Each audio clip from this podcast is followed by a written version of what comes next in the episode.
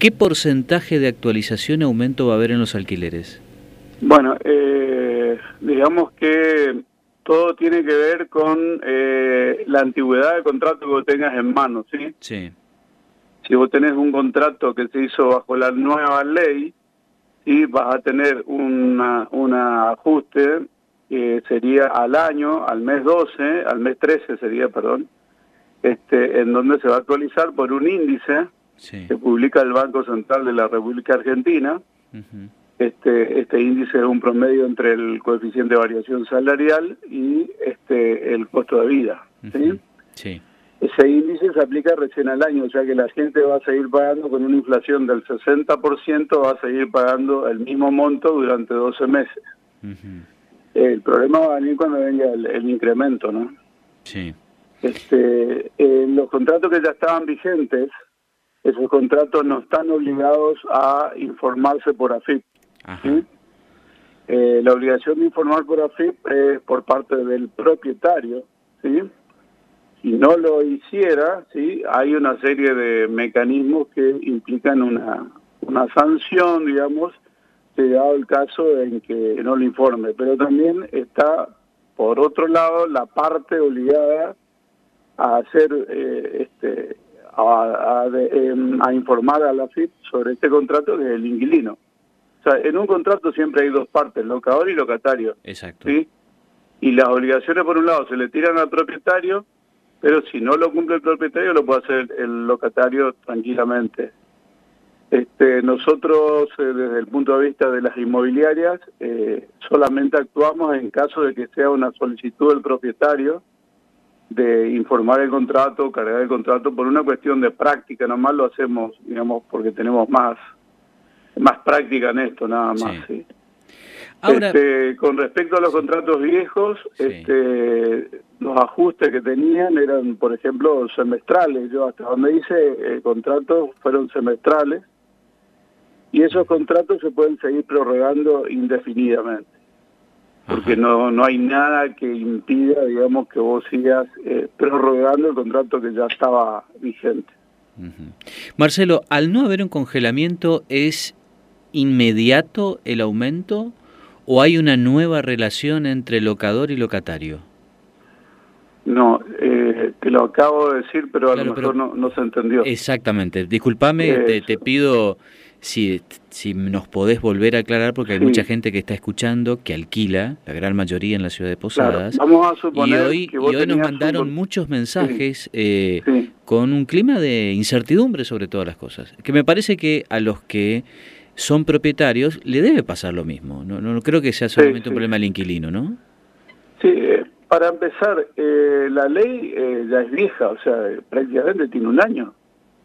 O sea, desde que entró en vigencia, este, la ley ya planteaba esta situación. El, el hecho de informar a la FIP es una cuestión que no se hizo apenas salió la ley porque la FIM no tenía preparado una, una APP o un sistema para poder cargar los contratos. ¿Me entendés? Sí. Este, ahora, si un contrato no está sellado, eh, obviamente pierde, eh, o no está informado, perdón, no está informado FIP, pierde en alguna forma eh, tiempo en caso de un desalojo, pero ese tiempo puede ser de dos meses o tres y tendrá que afrontar el propietario y el inquilino una, una multa llegado el caso, ¿entendés? Sí. Pero este acá acá hay muchas cosas que deberían poner ponerse sobre la balanza, ¿sí? Eh, por un lado es eh, el derecho a la propiedad privada que se ve nuevamente vulnerado totalmente este, hay un montón de situaciones que, que son muy muy complicadas. Yo, por ejemplo, diría que en caso de que haya un mal inquilino, hay muy buenos inquilinos y hay malos inquilinos. En el caso de una persona que no paga, eh, que ya es sistemático el tema de atraso y, y vos necesitas que se vaya porque te está perjudicando, tenemos en la República Argentina un sistema judicial que recién después del mes 6 podés tener suerte para desalojarlo, ¿entendés? Y, y acá con la pandemia tuvimos la misma situación, o sea, hubo inquilinos que han pagado en tiempo y forma, hay otros que han acomodado sus valores negociando con el propietario por el tema de la pandemia, sobre todo el tema de locales comerciales. Este, cosas que, por ejemplo, no contempla la ley directamente, no los menciona los contratos comerciales prácticamente y son los que son los que le dieron de comer a la familia, ¿viste? Porque le dan una protección a la vivienda eh, en, evitar desalojos, pero no a la parte comercial que estuvo totalmente parada. Pero eh, para no sumar confusión a todo esto, porque es muy largo, eh, te puedo decir que los contratos están convenidos. Si eran anteriores a, la ley, estaban convenidos con montos fijos, porque la ley de, de allá del año 1973 de desindexación prohibía indexar a los contratos. Entonces, en aquel entonces vos tenías que fijar, tener una bola de cristal, en el caso de las inmobiliarias teníamos que tener una bola de cristal para saber qué iba a pasar durante los siguientes dos años para no quedarse mal con el valor locativo. Porque si nosotros adivinábamos mal, le dejábamos a un propietario totalmente desbalanceado en su finanza, ¿sí? Sí. Y con este nuevo sistema de la nueva ley, eh, el ajuste es un promedio entre la variación del salario y la variación de precio. Y ese incremento se aplica al mes 12.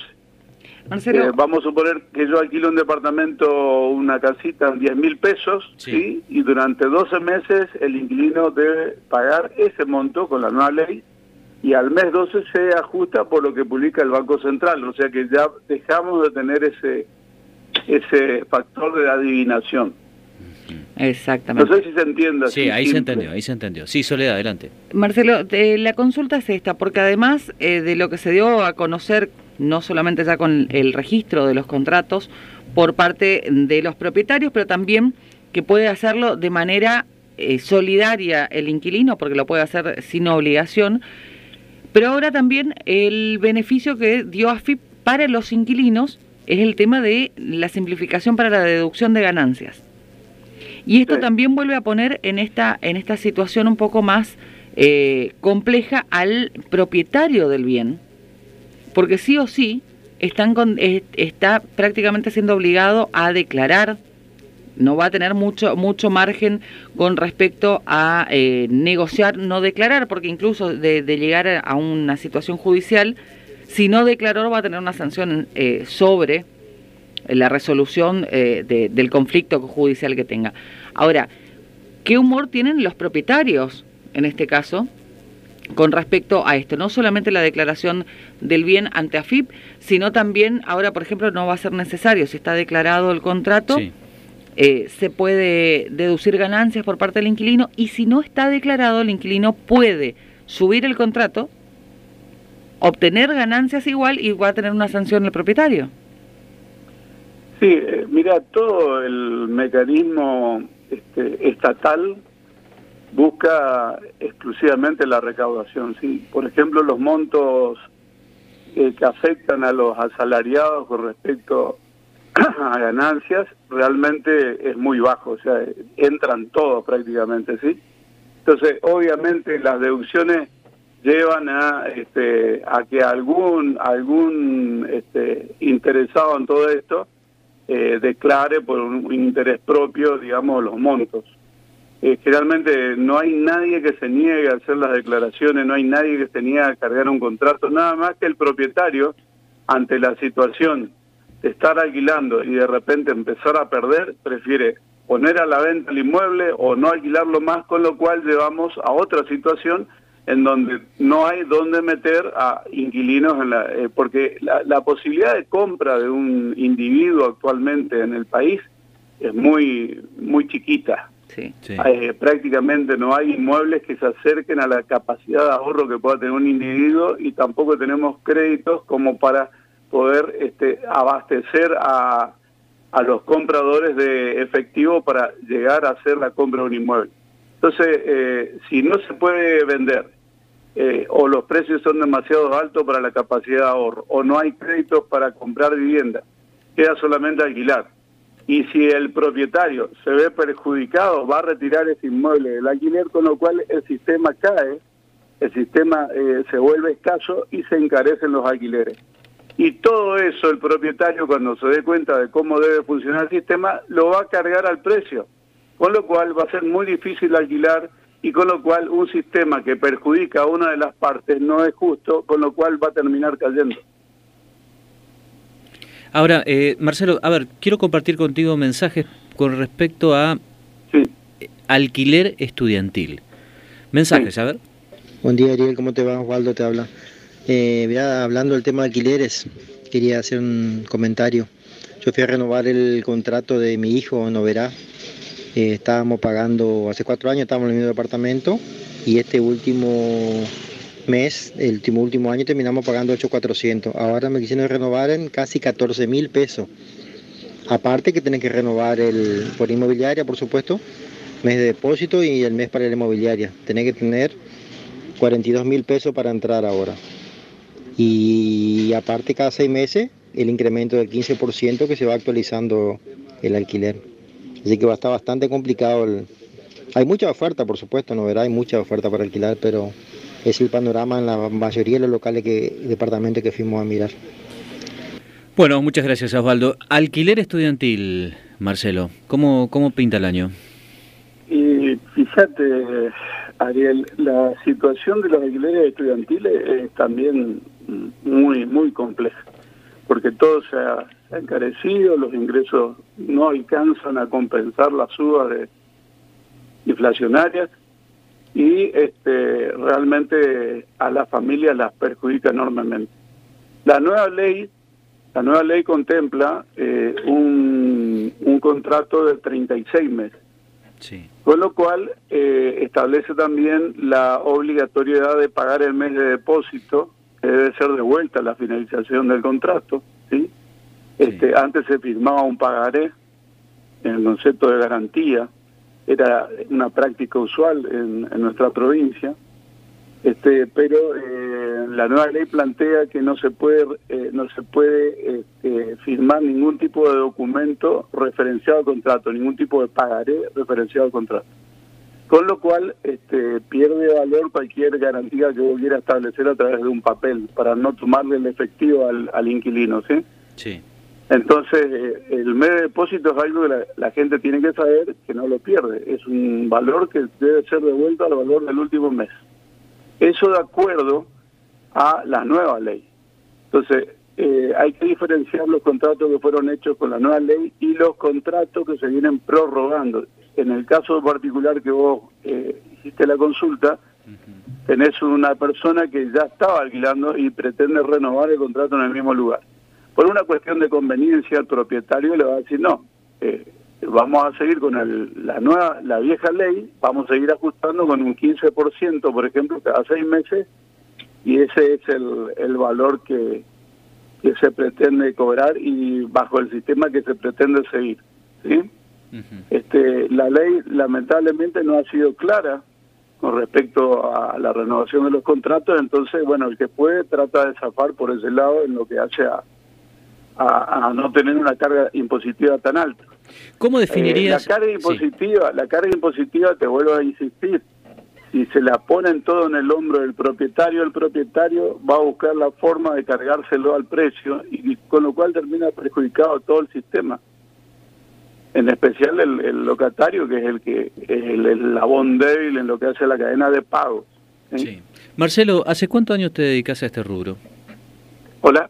Marcelo, ¿hace cuántos años te dedicas a este rubro? Y más de 30 años. ¿Me podrías definir la actual situación en el mercado inmobiliario?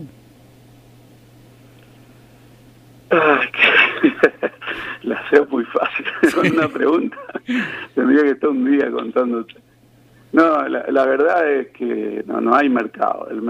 lo que se puede mencionar como mercado es aquel sistema que funciona, que hay gente que, que vende, hay gente que alquila, hay gente que compra, hay gente que está dispuesta a establecer negociaciones. Hoy es un mercado forzado, o sea, un mercado forzado porque este, hay gente que por necesidad tiene que que hacer un esfuerzo inicial y después durante 12 meses se ríe de, la inflación, de cómo, de cómo ese dinero perdió valor. El propietario no lo ve así.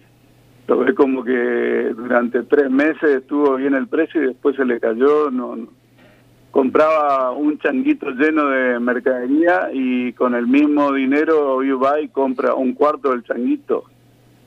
O sea, esa es la situación, el poder adquisitivo eh, se pierde, tanto para un lado como para el otro.